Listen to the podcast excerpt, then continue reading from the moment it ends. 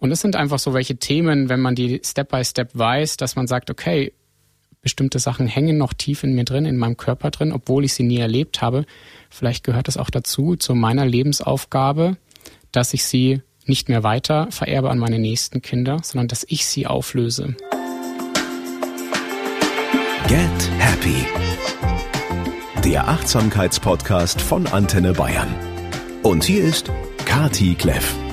Einen schönen Freitag, ihr lieben Menschen. Schön, dass ihr auch in dieser Woche dabei seid. Heute geht's um eine der sicherlich faszinierendsten Wissenschaften der Zukunft, die vor allem, wenn man mal das Ausmaß dieser Forschung betrachtet, eigentlich noch komplett in den Kinderschuhen steckt.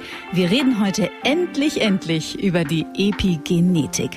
Epigenetik ist so ein Begriff, der schon seit geraumer Zeit irgendwie immer mal wieder durch den Raum geistert. Aber was genau das eigentlich eigentlich ist und was auch die letzten Generationen damit zu tun haben, das wissen vermutlich nur die wenigsten von uns.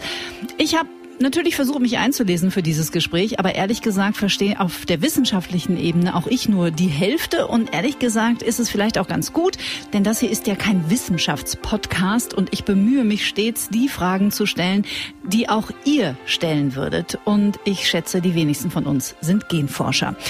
Ich möchte dieses komplexe und unglaublich spannende Thema möglichst alltagstauglich besprechen, denn dort gehört die Epigenetik ehrlich gesagt auch hin in unseren Alltag. Dr. Manuel Burzler ist Arzt für mitochondriale Medizin und Epigenetik und er ist in dieser Folge mein Gast. Herzlich willkommen. Ja, herzlich willkommen. Freue mich. Lieber Manuel, Mitochondrien, das weiß ich, die sind irgendwie im Gehirn und die sind auch irgendwie wichtig. Aber fangen wir doch damit, bevor wir in die Epigenetik eintauchen, damit mal an. Mitochondriale Medizin, was ist denn das? Unser Körper besteht ja aus 100 Billionen Zellen. Also wir sind ein absolutes Wunderwerk von der Natur, das aus 100 Billionen Zellen besteht. Und unsere Zellen haben Organelle, ähm, wie ein, sozusagen Zellen sind wie ein kleiner Minimensch. Und in dieser Zelle sind auch Mitochondrien, die unsere Energie bauen. Mhm. Und in Form vom ATP. ATP ist ein Energiemolekül. Wir produzieren da kiloweise pro Tag für uns. Und nur dieses Energiemolekül schafft dann unterschiedliche Prozesse, damit zum Beispiel Enzymprozesse in uns äh, ja, losgetreten werden können und, und, und. Also ohne ATP können wir nicht leben. Mhm. Und diese Mitochondrien sind sozusagen das Kernkraftwerk in der Zelle, das natürliche Kernkraftwerk und ähm, gibt uns die Energie. Und wenn dieses Kernkraftwerk oder dieses ja, energieproduzierende Kraftwerk nicht richtig funktioniert in unserer Zelle, dann können wir krank werden. Mhm viele Erkrankungen hängen da einfach mit dran. Ähm, chronische Erkrankungen mit einer Mitochondriopathie nennt sich das im Fachlichen. Das heißt, wenn das Mitochondrium krank wird. Und einerseits kann man das erworben haben. Das heißt, man kann es im Laufe des Lebens erwerben und praktisch, dass das Mitochondrium krank wird. Mhm. Oder auch genetisch. Aber genetisch ist es meist so, dass man, wenn man so eine Erkrankung hat, äh, im Laufe der jungen Jahre leider schon verstirbt. Mhm, okay. Das ist nichts, was man jetzt über Ernährung zu sich nimmt. Ähm, nicht wirklich, ja. Ähm, man kann über Ernährung zum Beispiel auf jeden Fall die Mitochondrien stärken. Mhm. Nahrung ist ein ganz, ganz wichtiges Tool bei uns in der Medizin, um die Mitochondrien wieder dem richtigen Push zu geben. Das heißt zum Beispiel auch, unsere Mitochondrien im Laufe des Lebens ähm, bekommen bestimmte Umweltgifte ab. Das ist ein riesengroßes Thema in unserer heutigen Welt. Mhm.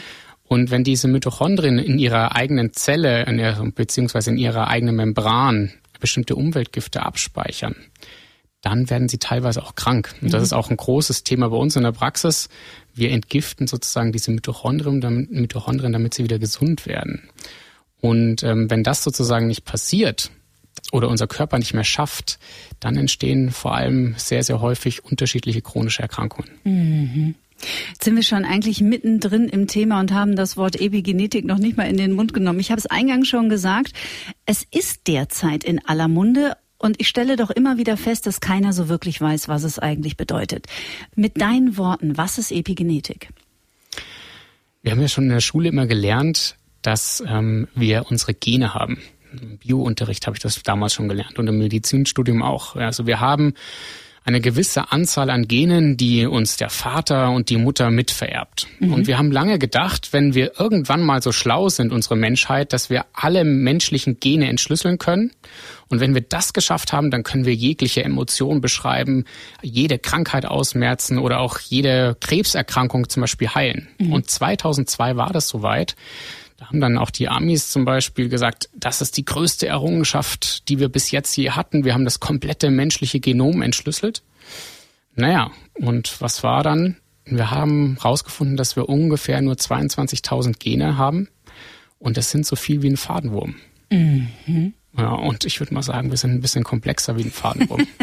ich habe neulich gehört, ein Apfel hat mehr Gene als wir. Stimmt ja, das? Ja, genau. Ist ja heiß. Ja, das ist richtig heiß. Und immer wieder zeige ich das dann auch äh, meinen Patienten oder auch Teilnehmern, wir haben auch eine Ausbildung, dass wir, ja, naja, wir sind einfach komplexer wie ein Fadenwurm und irgendwas muss es geben, das uns komplexer sein lässt. Mhm. Und diese Gene, die wir haben, die werden ganz speziell abgelesen. Das heißt, ein Computer hat auch eine Hardware und wenn die, der Computer funktioniert nur über eine Software und die Software ist die Epigenetik. Das heißt, bestimmte Mechanismen sorgen dafür, wie unsere Gene abgelesen werden. Ob ein bisschen schwächer, ein bisschen stärker oder ob sie ein bisschen modifiziert werden.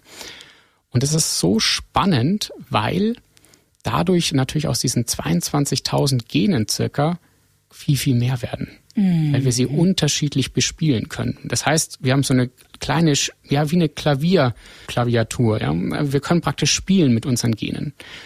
Und 2002 hat man sich dann gedacht, okay, das, da, da ähm, muss man ein bisschen, das Ganze ein bisschen anders angehen. Und jetzt weiß man mittlerweile, dass wir unterschiedliche Einflussfaktoren auf diese Genaktivitäten haben. Und damit befasse ich mich. Was natürlich spektakulär ist, weil ja auch die Wissenschaft viele Jahrzehnte gedacht hat, naja, wenn du genetisch vorbelastet bist, weil in deiner Familie gibt es Brustkrebs oder in deiner Familie gibt es Alzheimer, dann hast du halt einfach ein bisschen Pech gehabt. So. Und so wie ich das verstehe, erhebt sich die Epigenetik ja im Grunde genommen genau über diese Behauptung und beweist immer wieder, es ist überhaupt nicht so, dass wir dem ausgeliefert sind, sondern wir können das zu Lebzeiten an uns gegenwärtig durchaus positiv beeinflussen. Genau richtig. Ein ganz, ganz prominentes Beispiel ist zum Beispiel dieses BRCA1-Gen. Mhm. Ähm, Angelina Jolie hat sich damals die ähm, Brüste ähm, amputieren lassen, mhm. weil sie gesagt hat, ja, ich habe eine extrem hohe Wahrscheinlichkeit, Brustkrebs zu bekommen. Aber wir wissen mittlerweile, dass nur 50 Prozent der Träger von diesem Gen überhaupt Brustkrebs auslösen. Das mhm. heißt, es muss eigentlich andere Einflussfaktoren geben von außen, die dafür sorgen, warum dieses Gen dann plötzlich ja, ähm, zu, zu Brustkrebs oder auch anderen Krebsarten führt. Oder eben nicht. Oder eben nicht. Und mhm. das eben nicht, genau das, das ist das Spannende. Ja, und wir wissen mittlerweile, dass wir Einflussfaktoren haben, die einmal wir von außen beeinflussen können, mhm. also wie wir leben natürlich, da können wir später vielleicht nochmal drauf eingehen, aber auch was in, in, in uns selber passiert. Das heißt, hier sprechen wir natürlich dann über die ganzen Psychosachen, emotionalen Sachen, ähm, wo du so schön auch in deinem ganzen Podcast einfach drüber sprichst, ja, welche Glaubenssätze habe ich, welche Emotionen stecken tief in mir drinnen, was macht mich eigentlich auch tief aus, wie bin ich aufgewachsen, wie haben mich meine Eltern erzogen, welche welche bestimmten Strukturen habe ich, nach denen ich lebe, weil genau das löst dann in uns gewisse könnte oder kann zum Beispiel Stress auslösen und dann sich zum Beispiel negativ auf unsere ganzen Zellen auswirken. Mhm. Ach, ich liebe das Gespräch jetzt schon. Möchte ich gleich äh, verlinken und verweisen äh, in den Show Notes auf jeden Fall, wer die Pro, äh, Folge mit Professor Dr. Dr. Christian Schubert noch nicht gehört hat, Psychoneuroimmunologie. Wie aufgeschlossen ist denn deine Erfahrung nach die Schulmedizin gegenüber der Epigenetik? immer mehr. Mhm. Es ist ja so, dass die Epigenetik jetzt nicht mehr, nicht mehr wegzudenken ist. Das heißt, das ist eine knallharte Wissenschaft, die einfach knallhart belegt, okay, wir haben unterschiedliche Einflussfaktoren auf unsere Genaktivitäten. Und immer wieder das, was früher abgetan wurde, ja, naja, das funktioniert schon irgendwie, aber wir wissen nicht wie, jetzt wissen wir es teilweise. Mhm. Und dementsprechend ähm, sagt natürlich auch die klassische Schulmedizin, okay, das Ganze ist zwar in den Kinderschuhen, aber wir bereiten uns darauf vor. Und dann gibt es natürlich unterschiedliche Firmen, die dann auch unterschiedliche ähm, ja Dinge produzieren oder auch schon forschen, dass man hier zum Beispiel bestimmte Genaktivitäten hemmt über epigenetische Prozesse oder auch nicht. Also es ist schon so, dass ähm, die ganze Pharmaindustrie und zum Beispiel ähm, ja vor allem dort natürlich auch schon sehr, sehr, sehr stark forscht. Mhm. War es nicht Bill Clinton, der 2002 verkündet hat, das äh, menschliche Genom, das Human Genome, Genom, wie sagt man? Ja, genau. Das ähm, humane Genom wurde entschlüsselt. Das war Bill Clinton, hat da wirklich eine große Fernsehansprache gebracht. Mhm. Und ähm, ja, und leider halt mit Ernüchterung. Ja, und was was ich einfach daran so faszinierend finde, ist, wir haben so viel alte Lehren und wir haben leider, was ich immer wieder merke, verlernt, diese alte Lehren ja für uns in der westlichen Welt anzuwenden. Mhm. Und jetzt halt merken wir, da ist, da muss was sein, oder wir sollten vielleicht dieses alte Wissen wieder aufgreifen und äh, verbinden mit einer neuartigen Wissenschaft, die das Ganze beweist. Mhm. Und ähm, ich persönlich bin auch so aufgewachsen. Ich bin einfach mit einem ganz anderen Mindset schon aufgewachsen und habe mein Medizinstudium auch mit einem ganz anderen Mindset sozusagen durchzogen. Ähm, für mich hat, war schon immer Körper, Geist und Seele hat schon immer zusammengehört. Und das sagt man so pauschal. Aber wenn man sich damit einmal befasst und versteht, wie diese ganzen Dinge zusammenhängen, wie komplex sie zusammenhängen, aber am Ende dann auch wieder in irgendeiner Art und Weise wieder simpel. Mhm. Ja, das lässt das, lässt das Ganze, lässt mich einmal demütig werden, auch mhm. als Arzt, aber mhm. auf der anderen Seite ähm, sehr, sehr freudig springen und so, weil ich einfach sagen kann, da ähm, wartet auf uns was ganz, ganz Tolles und lässt uns persönlich ähm, auch anders denken, die ganze mhm. Welt anders denken. Ja, wir leben ja auch mittlerweile in einer Welt, wo die Welt so ein bisschen auf, an allen Ecken und Enden brennt. Mhm. Und ähm, wir vielleicht wieder ein bisschen mehr lernen, zur Natur verbunden zu sein. Mhm. Und darüber sprechen wir ja auch ganz, ganz viel hier. Und mir geht da so das Herz auf, weil ich aus meiner persönlichen Heilungsgeschichte mit allen Komplextraumata und Arbeiten am Nervensystem etc. Ja, all das, worüber ich auch hier mit meinen Gästen spreche, selbst erfahren habe. Und deswegen ist es einfach so ein Wahnsinnsanliegen für mich, dass mehr Menschen einfach darüber erfahren und dieses, ja, wie du schon eingangs gesagt hast, dieses Wunder unseres Körpers überhaupt mal begreifen, den wir so lange Zeit als unseren Feind betrachten. Der sieht nicht aus, wie wir wollen, der funktioniert funktioniert nicht, wie wir uns das vorstellen. Aber wenn wir ihn zu unserem Freund machen und auf so einer tiefen Ebene verstehen und lieben lernen, dann ist es einfach eine ganz andere Lebensqualität. Der Manuel nickt schon die ganze Zeit lächelnd. ja, einerseits macht es mir natürlich wahnsinnig Spaß, mit wieder darüber zu reden ähm, mhm. und natürlich auch diese, diese Lehren weiterzugeben. Du hast gerade angesprochen, zum Beispiel auch Traumata. Mhm. Ähm, ein Themengebiet der Epigenetik ist die transgenerationale Epigenetik. Das heißt, was haben wir von unseren Vorfahren mitbekommen? Das heißt, wir haben, natürlich wissen wir, dass wir unsere Gene mitbekommen haben. Ja? Papa, Mama oder auch ähm, Großeltern haben uns einen Teil der Gene mit, mitgegeben. Und lange haben wir nicht gewusst, wie diese epigenetischen Marker, ob die überhaupt vererbt werden. Weil man hat gewusst, okay, wenn die Eizelle entsteht und dann das Spermium kommt und sich dann hier der, das Kind entwickelt, hat man gewusst, ähm, das wird erstmal, diese ganzen epigenetischen Marker werden wegradiert. Und hat gesagt, okay, das Ganze wird irgendwie nicht vererbt. Aber bei wirbellosen Tieren und so weiter war das nämlich schon der Fall und teilweise bei ein paar Pflanzen. Und jetzt hat man rausgefunden, ja, es gibt anscheinend doch Mechanismen, dass bestimmte Dinge weiter vererbt werden. Man weiß aber halt noch nicht richtig wie. Mhm. Aber man weiß, es passiert. Und bei Traumata ist es so, mal angenommen, wir erleben ein gewisses Traumata, was sehr uns stark belastet. Und natürlich legt sich das in uns nieder. Und auch bestimmte, man weiß das auch, bestimmte epigenetische Marker auf bestimmten, in bestimmten Zellen werden verändert.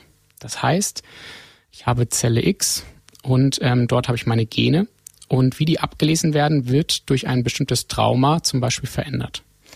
Und genau diese Veränderung ist möglich, weiter vererbt zu bekommen. Mhm.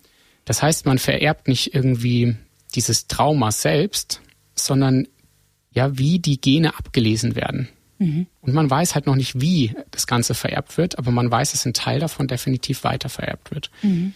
Und das finde ich so spannend, weil als Beispiel ähm, unsere Großeltern, viele unserer Großeltern haben noch den Zweiten Weltkrieg miterlebt.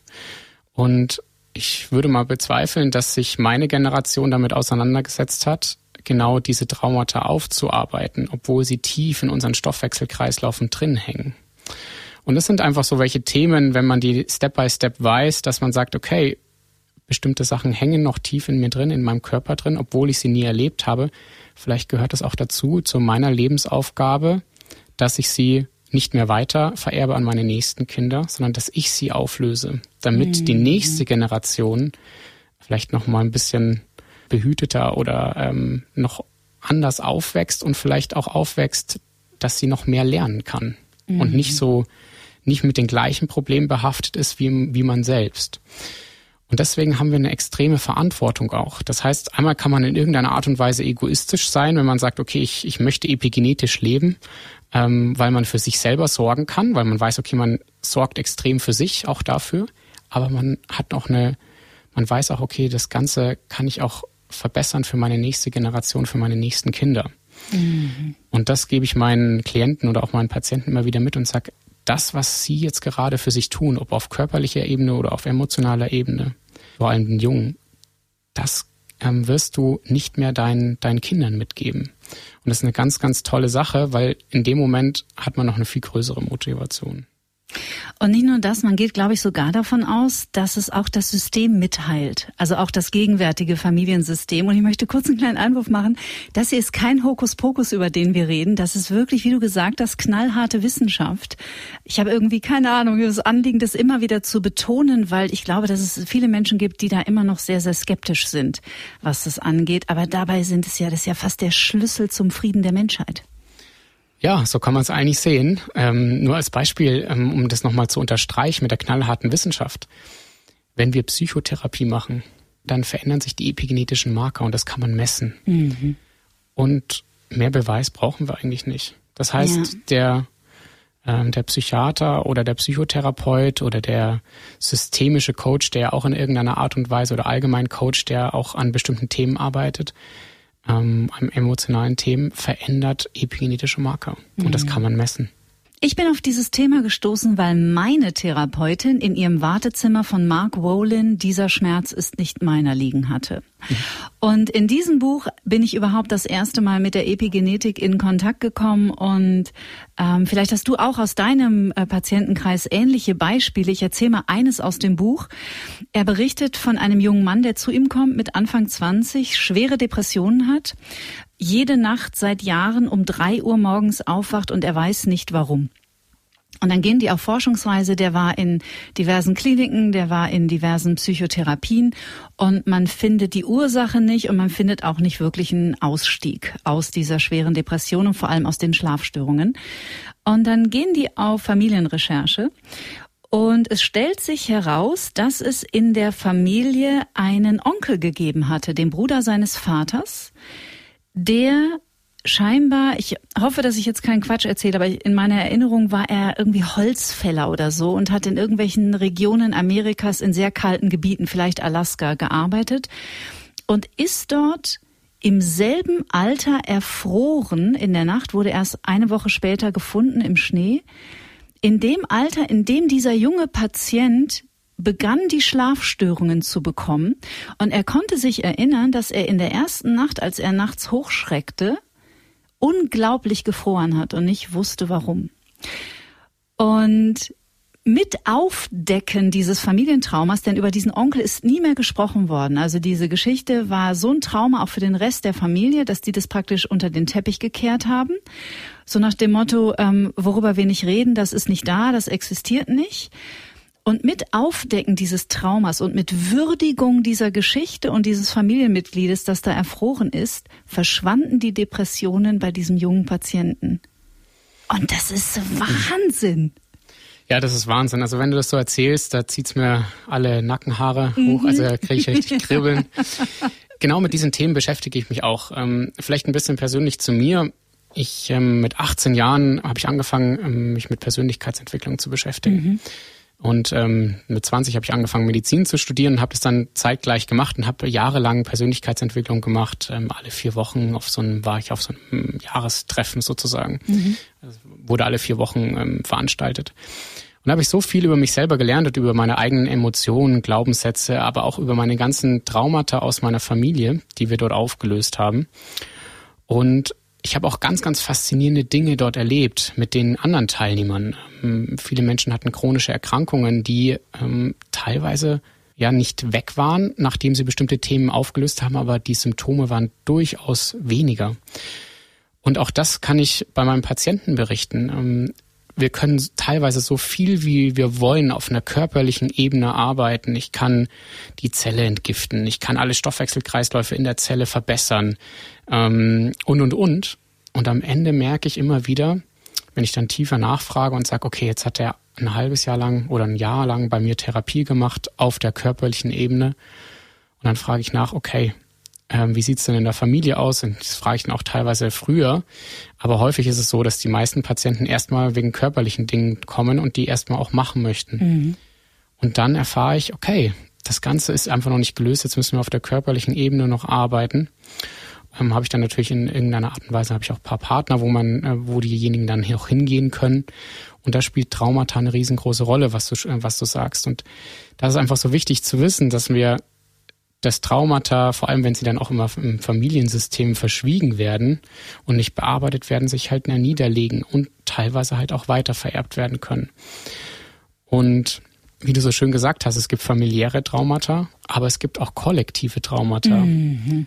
Und auch das schreibt sich nieder. Das heißt, jetzt zum Beispiel die letzten zwei Jahre, das ist ein gewisses Trauma, was wir erlebt haben. Und auch das wird sich niederschreiben. Ja. Und diese Angstsymptome und so weiter, auch das gehört in irgendeiner Art und Weise wieder aufgearbeitet. Mhm. Da werden wir viele Jahre noch wahrscheinlich mit zu tun haben. Und auch ganz schwer vorstellbar, wann die Generation oder wann die letzte Generation damit aufräumt. Aber da gehe ich auch total mit. Da werden wir noch lange mit zu tun haben. Gehen wir einmal auf die körperliche Ebene. Ich stelle ja auch immer wieder fest, dass es für manche Menschen immer noch oder für viele Menschen immer noch der leichteste Einstieg. Die Körperebene kann man gut nachvollziehen. Was sind denn die Faktoren, die jetzt epigenetisch günstig auf unsere Gene, auf unseren Körper, auf unser Wohlbefinden Wirkung haben? Also wir haben ja jetzt ähm, einmal schon mal über die Psyche gesprochen. Ähm, das ist einer der größten Einflussfaktoren. Wir nennen es bei uns Psychoepigenetik. Das heißt, gewisse Emotionen oder auch Gedanken, die können sich ja dann im System weiter weiter verteilen über Neurotransmitter. Es entstehen bestimmte Hormone im Körper und dadurch entstehen natürlich bestimmte Signalwege und kann sich auf den ganzen Körper verteilen. Mhm. Das heißt, wenn wir hier an unserer Psyche arbeiten, dann kann man hier viel tun. Allerdings ähm, ist die Nahrung ähm, ein riesengroßer Faktor. Wir wissen immer schon, gesunde Nahrung ähm, hält uns eventuell gesund. Wenn wir gesunde Nahrung ist nicht gleich gesunde Nahrung, aber wir wissen ungefähr, was uns eigentlich gut tut. Mittlerweile wissen wir auch, dass Nahrung nicht nur äh, Mikro- und Makronährstoffe sind, sondern in Nahrung ist auch Information enthalten, sogenannte MikroRNA. Mhm. Und als ich das damals erfahren habe, habe ich mir gedacht, wow, Wahnsinn. Das heißt, in bestimmten Gemüsesorten zum Beispiel ist MikroRNA drin. Mhm.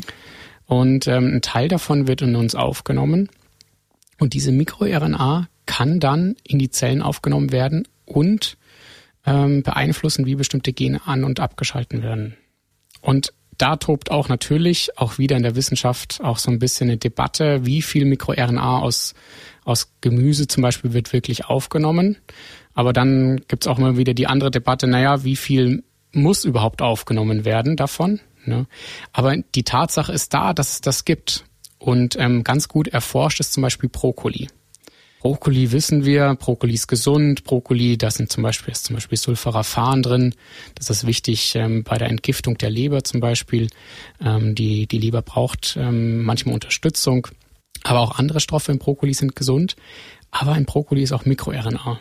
Und umso mehr Brokkoli man isst, umso mehr MikroRNA geht auch in die Zelle. Und man weiß auch zum Beispiel, dass Brokkoli ähm, gegen Krebs ist. Und es kann gut sein, dass genau diese MikroRNA hier eine große Rolle auch spielt. Dass ähm, die Zelle ähm, gesünder ist oder eventuell Stoffe produziert, die uns eher gesund erhalten und ähm, gegen Krebs sind. Mhm. Es gibt ja auch bestimmte Gene, die für, also oder wenn die eher abgelesen werden, eventuell Krebs entstehen kann, vermehrt Krebs entstehen kann und dass die durch bestimmte MikroRNAs auch blockiert werden können. Mhm. Also da ist die Forschung und äh, noch nicht so wirklich weit. Aber auch hier gibt es Unternehmen, die mittlerweile versuchen, diese Mikro-RNAs natürlich aus Gemüse zu extrahieren und als, ähm, als Mittel zu patentieren zu lassen. Auch das wird kommen. Mhm. In den nächsten 10, 20, 30 Jahren wird da eine komplett neue Medizin auf uns zurollen. Ach, das wäre so wunderbar. Ich erinnere mich an die Ricarda Kinnen, die war vor ein paar Wochen hier, haben über ihre Brustkrebsdiagnose gesprochen und die nahm Brokkolipulver. Genau, Kurkuma, glaube ich, auch immer noch ein Riesenthema. Gab es ja auch ganz, ganz tolle Forschungsergebnisse 2015 in Japan, wenn mich nicht alles täuscht.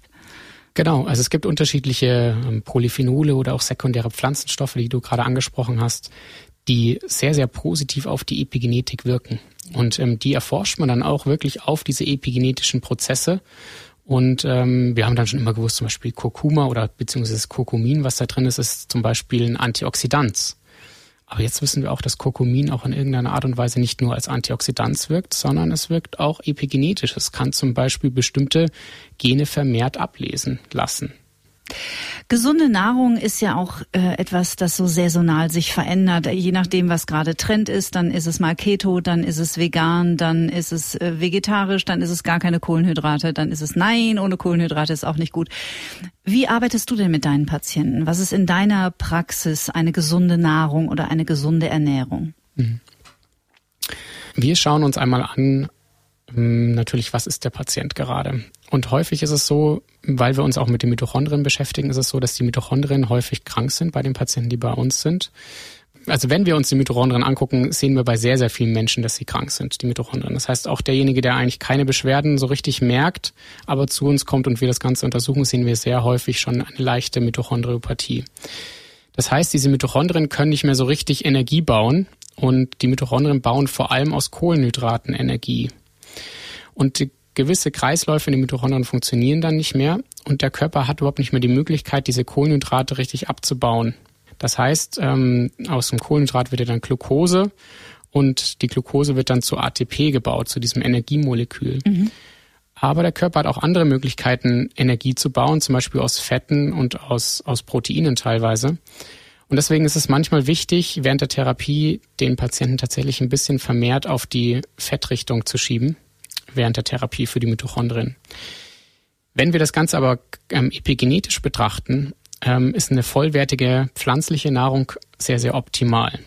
Das heißt, viel Gemüse, viele Ballaststoffe, ein bisschen weniger Kohlenhydrate, so wie wir hier in der westlichen Welt essen.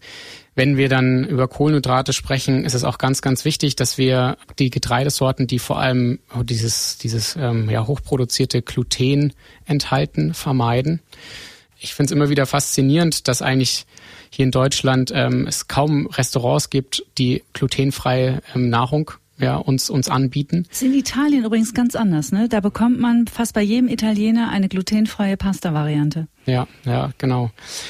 Und unsere Getreidesorten sind einfach so hoch gezüchtet ähm, mittlerweile, dass sie so viel Gluten enthalten, dass ähm, unser Körper damit einfach nicht mehr zurechtkommt. Und man weiß auch aus der Forschung, dass Gluten eigentlich proentzündlich ist. Und das mhm. heißt, der. Darm, der macht da gar, der macht da irgendwann nicht mehr mit. Und ähm, aus dem Grund empfehle ich auch immer, ja, Gluten tatsächlich wegzulassen und eher auf so Urgetreidesorten zurückzugreifen. Ähm, da ist dann beispielsweise Emma eine ganz gute, ganz gute Möglichkeit. Oder auf glutenfreie ja, Getreidesorten. Und dann gibt's hier bei uns in München gibt's dann genug ähm, Bäcker, die ähm, auch glutenfreies Brot anbieten. Übrigens auch deutschlandweit verschicken. Ah ja, perfekt. Ja, genau. Also ich verspreche an dieser Stelle, ich habe es glaube ich schon mehrfach äh, erwähnt, aber jetzt verspreche ich es äh, unterzeugen, es gibt in diesem Jahr noch eine Folge zum Thema Gluten. Ja. Und du hast gefragt, was machen wir denn noch? Also einmal schauen wir uns natürlich ein bisschen die Nahrung an, aber dann schauen wir uns auch an, welche Stoffwechselkreisläufe funktionieren in der Zelle nicht richtig. Und das ist auch ganz, ganz wichtig. Und hier geht es dann tatsächlich darum, welche Mineralstoffe, welche Vitamine fehlen dem Körper, damit die einzelnen Signalkaskaden im Körper wieder richtig funktionieren können. Und wenn man sich einmal mit dieser Thematik beschäftigt als Arzt und da tiefer nachforscht und ähm, jeden Tag diese Patienten hat, vor sich hat, dann merkt man, dass wir Menschen mittlerweile in einer Umwelt leben, wofür unser Körper nicht mehr gemacht ist. Mhm. Und dafür braucht er Unterstützung.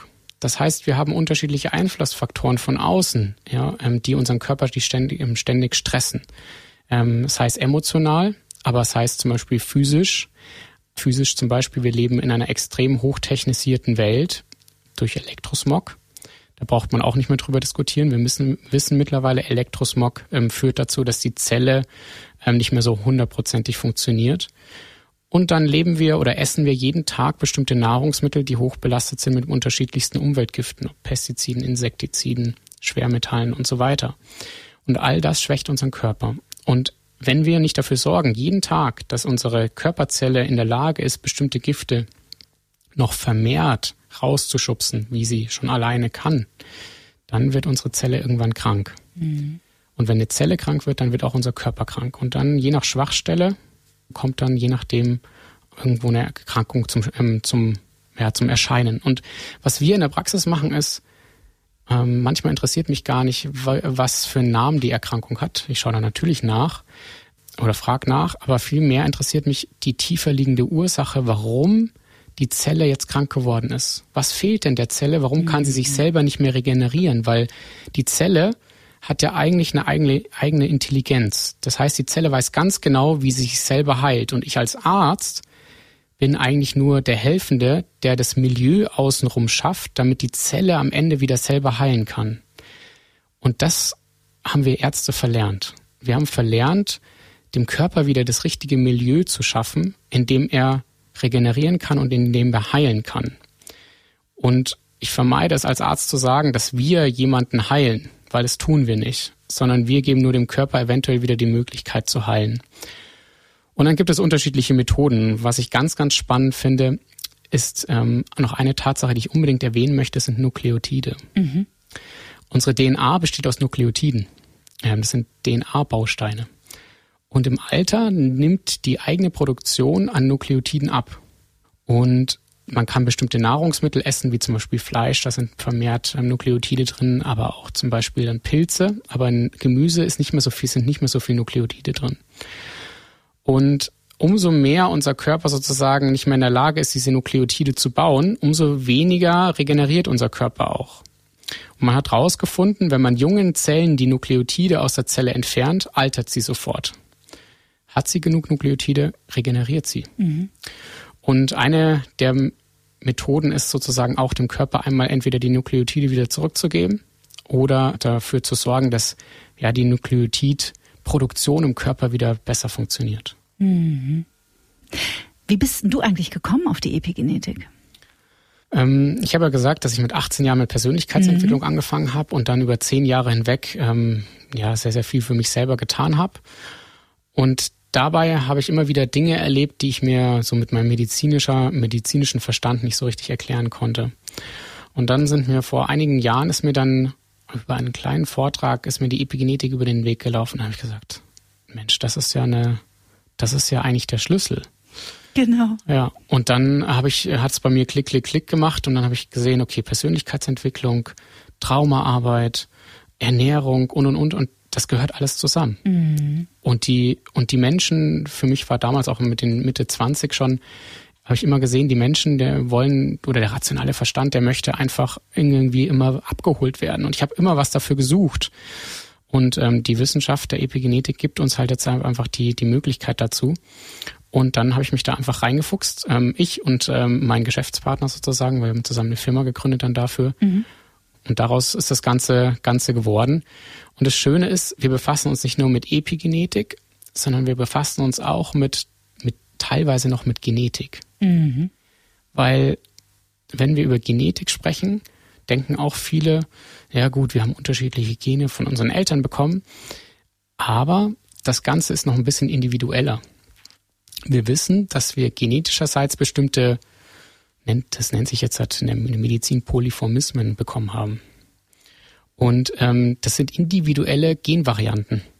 Mhm. Und ähm, zum Beispiel, ich habe ich hab meine Gene dann teilweise mal auslesen lassen. Ich habe ein, ein COMT-Gen, was meine Stresshormone Adrenalin und Noradrenalin viel zu langsam abbaut. Also mhm. das heißt, du regenerierst langsamer? Genau, am Abend ah, ja. regeneriere ich langsamer. Das heißt, wenn ich jetzt während dem Tag total viel Stress habe, ähm, baue ich dieses Adrenalin, was ich den Tag aufgebaut habe, einfach langsamer ab. Mhm. Und es ist super wichtig für mich, dass dieses COMT-Gen oder dieses COMT-Enzym, was dann aus diesem, End, äh, aus diesem Gen entsteht, pimpe. Ähm, das heißt, es braucht Futter, damit es besser arbeiten kann. Mhm. Und dieses COMT-Gen braucht zum Beispiel ganz viel B-Vitamine, beziehungsweise Methylgruppen nennt sich das. Auch so arbeiten wir in der Praxis. Und damit dieses COMT-Enzym dann sozusagen meine Adrenalin und Noradrenalin abbauen kann, damit ich am Abend in die Entspannung komme. Und ich habe mich immer gefragt, ich bin jemand, der, ähm, der schon damals im Studium total durchgestartet ist, hatte immer super viel Energie und ähm, hatte immer wieder ganz tolle Ideen und so weiter, aber kam nie so richtig zur Ruhe. Und ich habe mich immer gefragt, ja, wie lange halte ich denn das eigentlich durch? Und dann, ähm, so mit Anfang 30, habe ich gemerkt, okay, wenn ich so weitermache, mit Vollgas, immer mit dem Gaspedal auf, ähm, mit dem Auto unterwegs, in Anführungsstrichen, mhm. das geht nicht gut. Und dann habe ich auch irgendwann gemerkt, okay, was hilft mir denn, das ganze System runterzufahren? Aber es hat irgendwie immer so das letzte i-Tüpfelchen gefehlt. Und ich hatte einen extrem hohen äh, B-Vitaminbedarf, habe ich immer wieder gemerkt. Bist du Vegetarier oder? Äh, nee, ich bin kein Vegetarier. Mhm. Hat auch unterschiedliche Gründe. Okay. Ja. Und ich habe dann gesehen, dass äh, mein Enzym einfach so viel verbraucht. Mhm. Und dann habe ich noch mehr B-Vitamine genommen, weil in diesen B-Vitamin Methylgruppen drin sind. Und dann ähm, auf einmal konnte ich am Abend viel besser entspannen. Spannend. Ja. Und es gibt halt unterschiedliche andere ähm, Genvarianten auch noch. Es geht dann zum Beispiel, wie gut kann die Leber entgiften. Auch da gibt es Unterschiede. Ähm, wenn die Leber nicht gut entgiften kann, dann ähm, kann man auch äh, vor allem Umweltgifte vermehrt anlagern. Und das in Verbindung mit den epigenetischen Themen ist komplett neu und sehr, sehr wichtig. Und man kann da wirklich sehr, sehr viel im Vorhinein für seine eigene Gesundheit tun. Mhm. Mit welchen Anliegen oder Beschwerden kommen die Menschen zu dir? Vor allem haben wir Patienten, die von A nach B schon gelaufen sind. Das heißt, über Jahre hinweg ihnen keiner geholfen hat und wir sind die letzte Anlaufstelle. Mhm. Das heißt, die meisten kommen mit unspezifischen Symptomen wie chronischer Müdigkeit, diffusen Schmerzen, ähm, aber auch mit chronischen Erkrankungen wie MS, zum Beispiel mit dir, also junge Erwachsene, die sich nicht, die sich auch ein bisschen anders therapieren lassen wollen. Und viele Leute auch mit Autoimmungeschichten, sehr viele Leute auch mit Darmgeschichten. Aber die Haupt, das Hauptthema ist chronische Müdigkeit. Ja, also chronisches Fatigue-Syndrom. Mhm. Hat sich das in den letzten zwei Jahren nochmal verändert? Man hört immer wieder, mhm. sowohl Postwachs-Syndrom als auch Long-Covid scheinen davon irgendwie betroffen zu sein. Wir sehen die letzten zwei Jahre einen extremen Anstieg. Mhm. Und auch die, der Schweregrad hat zugenommen. Mhm. Okay. Wir haben über Körper gesprochen, wir haben über die Seele gesprochen, über Traumata, ähm, über Glaubenssätze. Fehlt noch der dritte Player auf dem Spielfeld, nämlich der Geist. Die Meditation hat auch in den letzten Jahren immer mehr ihren Weg zum Glück in die Öffentlichkeit gefunden und ist heute wirklich überhaupt kein Hexenwerk mehr. Auch dazu gibt es zahlreiche wissenschaftliche Studien. Spielt es bei der Epigenetik und bei der Arbeit mit deinen Patienten auch eine Rolle? Ja, ganz, ganz viel. Also Meditation ist ähm, das Tool, mit dem wir am meisten arbeiten. Mhm. Man weiß durch Meditation, dass man, man regelmäßig ähm, chronisch, sozusagen chronisch meditiert, dann, ähm, dann verändern sich epigenetische Marker positiv. Eine ganz faszinierende Studie, die jetzt im Februar rausgekommen ist von Joe Dispenza. Äh, viele der Zuhörer werden ihn kennen. Der hat herausgefunden, dass ähm, er hat mich gesehen, dass die Menschen, die regelmäßig meditieren, ähm, nicht so stark von Covid betroffen sind. Und er hat mhm. sich dann ähm, unterschiedliche Gruppen angeschaut. Die Menschen, die wenig meditieren oder kaum meditieren, die ein bisschen meditieren und die Menschen, die wirklich jeden Tag meditieren. Und hat herausgefunden, dass die Menschen, die regelmäßig meditieren, jeden Tag, dass der Covid-Virus auf der Zelle bleibt und nicht in die Zelle ähm, kommt. Das heißt, er lagert sich auf der Zelle drauf und geht nicht richtig in die Zelle rein und kann sozusagen die Zelle nicht richtig infizieren. Und dann hat er sich gefragt, okay, wie passiert das? Von der Universität San Diego wurde das Ganze erforscht, ein riesengroßes Forscherteam und die waren alle total baff. Und die haben herausgefunden, dass, ich habe jetzt den Namen des Proteins vergessen, aber dass ein Protein entsteht, was dafür sorgt, dass der Covid-Virus nicht in die Zelle geht. Und dann habe ich mir, als ich das gehört habe, ähm, damals mit meiner Partnerin, dann haben wir so gesagt, boah krass, kann man dieses Protein vielleicht kaufen? Mhm. Und statt eigentlich zu denken, naja, Mensch, jeden Tag meditieren, das ist das Einfachste, dann entsteht dieses Protein. Mhm. Ja. Also da er ist so viel, ähm, das, was man für sich persönlich tun kann. Wenn man sich vorstellt, dass noch nicht mal so ein Virus in die Zelle kommt, weil so ein Protein der Körper selber produziert, was passiert vielleicht denn noch durch Meditation? Mhm. Und das möchte ich auch allen Zuhörern mitgeben. Es ist einfach so wichtig, anzufangen in dieser Welt, in der wir leben, dass wir anfangen, uns zurückzubesinnen und zu sagen, woher kommen wir eigentlich her? Warum sind wir eigentlich jeden Tag gestresst? Warum wollen wir die ganze Zeit auch was erreichen? Wenn wir am Ende nach 60, 70, 80 Jahren sowieso hier diese Welt wieder verlassen. Mhm. Ähm, und genau in diesem Prozess, muss ich zugeben, bin ich auch gerade, wo ich mich frage, was ist eigentlich wichtig im Leben? Und ähm, ist es denn immer wichtig, alles zu erreichen oder nicht? Mhm. Ja, und da hilft uns tatsächlich auch die Wissenschaft der Epigenetik so ein bisschen, zu uns beizubringen, uns Wissenschaftlern, dass wir wieder zur Natur und zu den eigentlichen Dingen wieder zurückkommen, was uns wirklich gut tut. Hm, ja, du hast vorhin das schöne Wort demütig benutzt. Und Demut ist natürlich was, ähm, das haben wir irgendwie total vergessen und verlernt. Dabei lässt es uns ja vor dem großen Wunder des Lebens ja einfach ein bisschen kleiner werden. Und äh, ich glaube, auf der Reise sind wir alle vermutlich, ne? Unser ganzes Leben. Ich denke auch, ja. Wenn Menschen zu dir kommen mit dem äh, Hintergrund mitochondriale Medizin, Epigenetik, die sind ja sowieso mal per se wahrscheinlich sehr viel aufgeschlossener jetzt für das Thema, als wenn jemand sein Leben lang immer nur zum gleichen Hausarzt geht. Wenn du dann mit Meditation als äh, Prävention um die Ecke kommst, ist da Aufgeschlossenheit dafür da oder ist es sehr schwer, die Menschen dafür zu begeistern oder zu überzeugen? Hm, es ist tatsächlich so, dass die meisten Menschen erstmal körperlich anfangen möchten. Mhm. Und die, das Einfachste ist tatsächlich, ähm, Sie bekommen einen riesengroßen Therapieplan von mir ähm, und Sie müssen unfassbar viele Dinge einnehmen, weil wir jeden einzelnen Stoffwechselkreislauf sozusagen pimpen und verändern, damit am Ende wieder die Zelle funktioniert. Und nach und nach, das ist immer dann der Fall, wie der Patient drauf ist. Nach und nach komme ich da mit unterschiedlichen Themen. Dann gebe ich ihnen teilweise ein Buch mit, damit sie das einmal lesen, damit sie überhaupt verstehen, was wir hier machen. Mhm. Dann gebe ich ihnen Meditationen mit ähm, und sage, okay, bitte meditiert. Aber es ist wirklich erstaunlich, es machen sehr, sehr wenige. Mhm. Der Leidensdruck muss mittlerweile sehr, sehr hoch sein, damit das durchgezogen wird. Irgendwas einzuwerfen jeden Tag ist viel einfacher. Selbst die Nahrung umzustellen, ist, äh, sehe ich jeden Tag, ist sehr, sehr schwer. Mhm. Was ich auch immer wieder miterlebe, der Leidensdruck muss so hoch sein, dass viele Patienten sagen mir dann, ich habe das Ganze gemacht. Stimmt auch teilweise. Aber dann lassen sie einzelne Sachen weg. Wie zum Beispiel, das ist ein ganz spannendes Thema, unsere Zelle hat eine Membran. Und diese Membran besteht aus Fettsäuren. Und jeder Patient von mir bekommt, eigentlich immer, bekommt bestimmte Öle verschrieben. Und zwar ein Esslöffel Leinöl, ein Esslöffel Olivenöl, ein Esslöffel Omega-3-Öl und eventuell ein Esslöffel MCT-Öl. Ähm, Warum? Weil diese unterschiedlichen Öle unterschiedliche Fettsäuren beinhalten und unsere Membran aus Fettsäuren besteht, beziehungsweise aus Phospholipiden und die haben dann so kleine Füßchen und die bestehen aus Fettsäuren. Und wenn diese Membran, diese Zellmembran nicht funktioniert, dann funktioniert unser ganzer Körper nicht. Mhm. Und häufig werden diese Fette weggelassen. Und dann sage ich immer, das ist essentiell wichtig, weil man kann sich das ja auch vorbildlich vorstellen. Wir haben 100 Billionen Zellen in unserem Körper.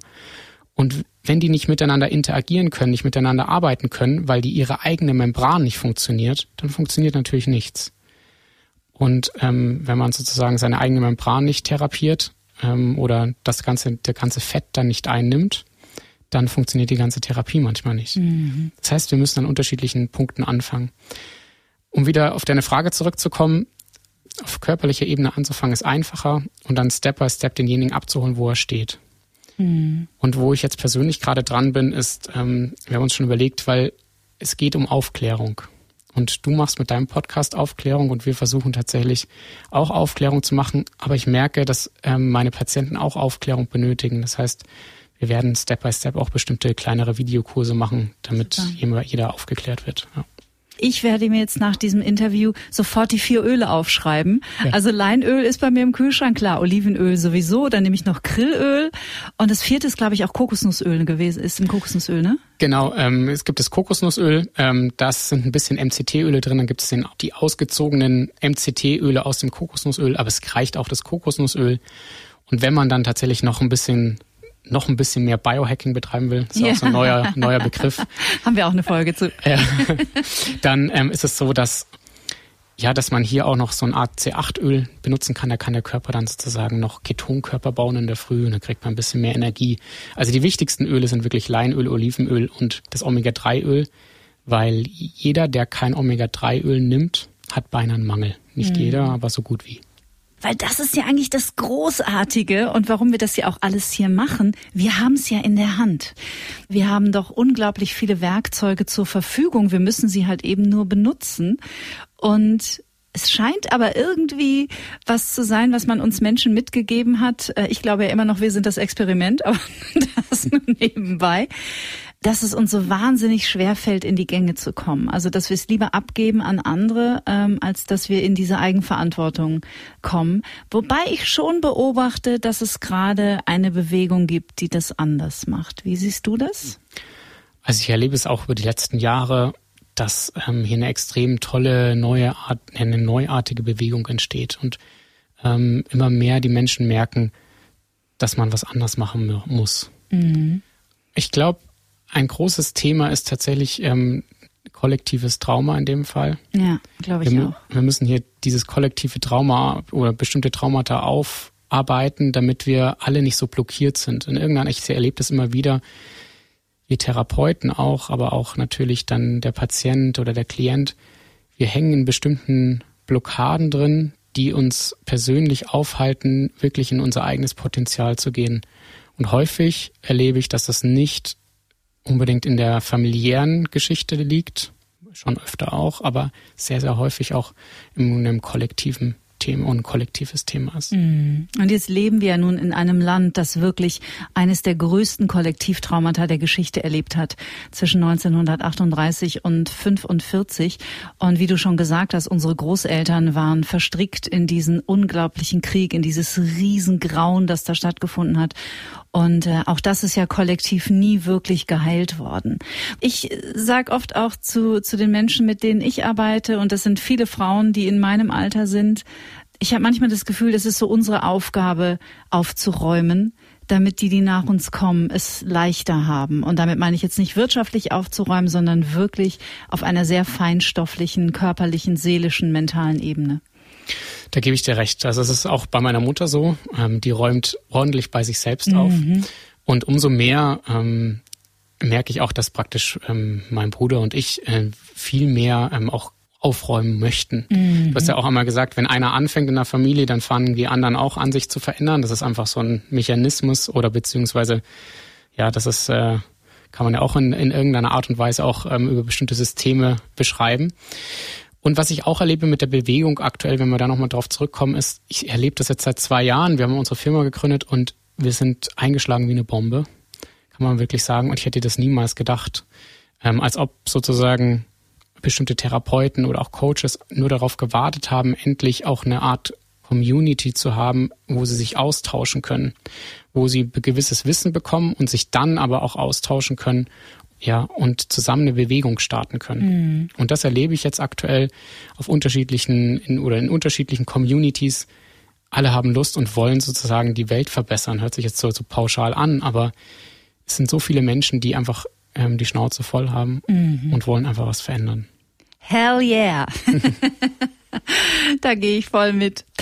Lieber Manuel, vielleicht so äh, gegen Ende.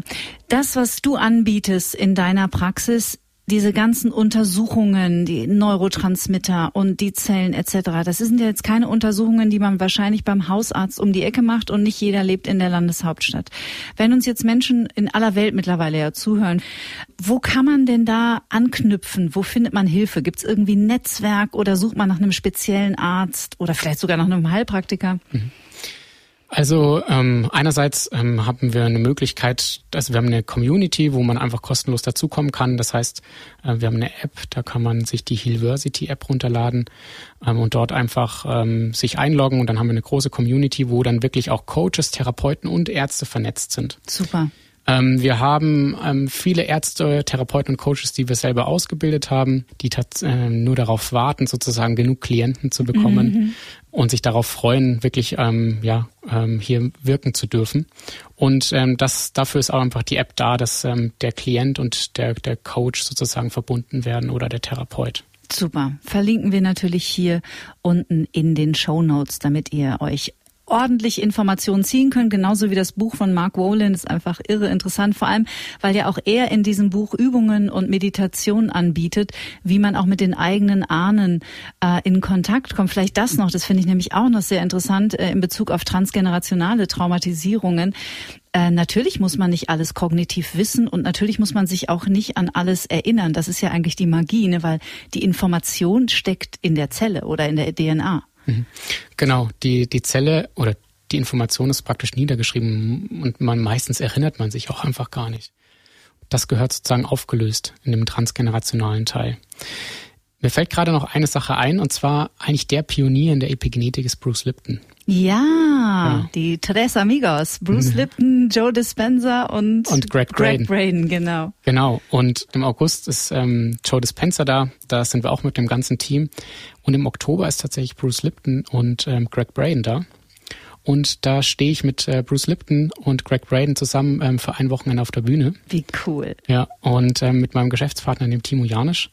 Und wer Lust hat, der kann da einfach auch vorbeikommen. Ist es auch dann in Basel? Ist auch in Basel. Richtig, richtig cool.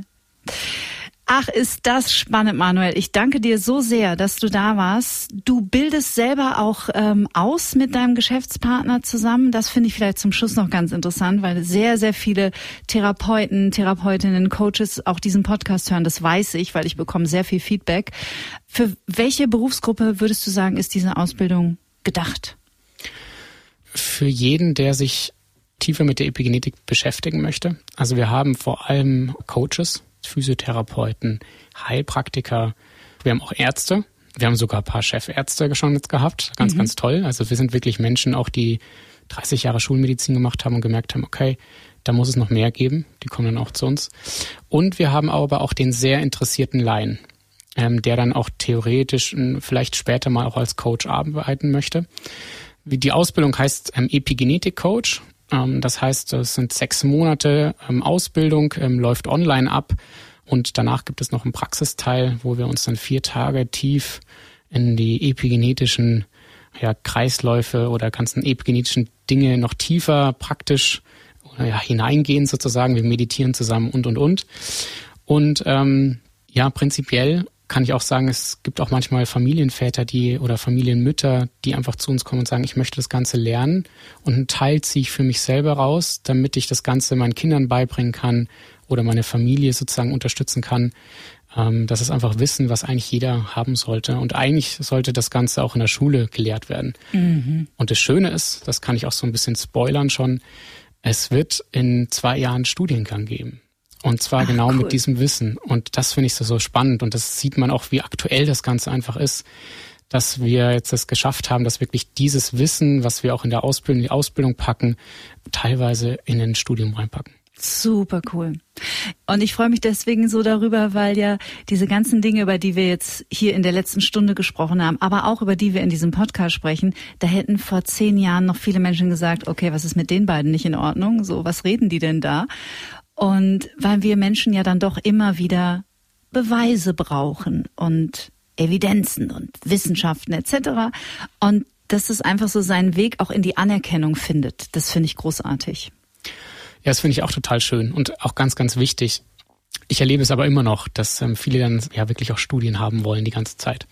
Aber die bekommen sie dann auch. Ja, und ich meine, die beste Studie und die besten Beweise, ich sage immer, wer heilt, hat recht, ist natürlich, wenn man die eigene Erfahrung macht. Und vielleicht noch eine persönliche Geschichte zum Schluss. Ich hatte mein Leben lang, weil auch das schreibe ich der Epigenetik zu, ich hatte mein Leben lang Angst, die Treppe runterzustürzen und mir das Genick zu brechen. Wobei ich gar nicht sicher bin, dass ich das mein Leben lang hatte. Aber ich weiß, es gab eine Phase, in der ich das hatte.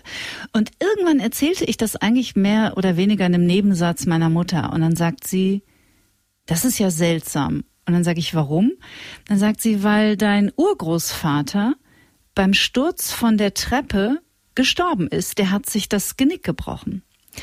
Und in dem Moment, wo wir darüber gesprochen hatten, ab da war es vorbei. Mhm. Und heute habe ich das nicht mehr. Mhm. Ich bin über Jahre nur eine Treppe runtergegangen und habe mich am Geländer festgehalten und wusste nicht warum, weil warum sollte ich als erwachsener gesunder Mensch die Treppe runterstürzen?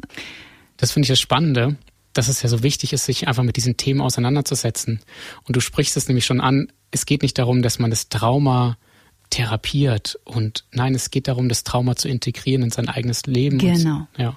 Und zu verstehen, ich habe Trauma oder Traumata, dahinter steckt aber auch ein Potenzial. Denn viele Traumata haben uns zu dem gemacht, ähm, was wir eigentlich sind.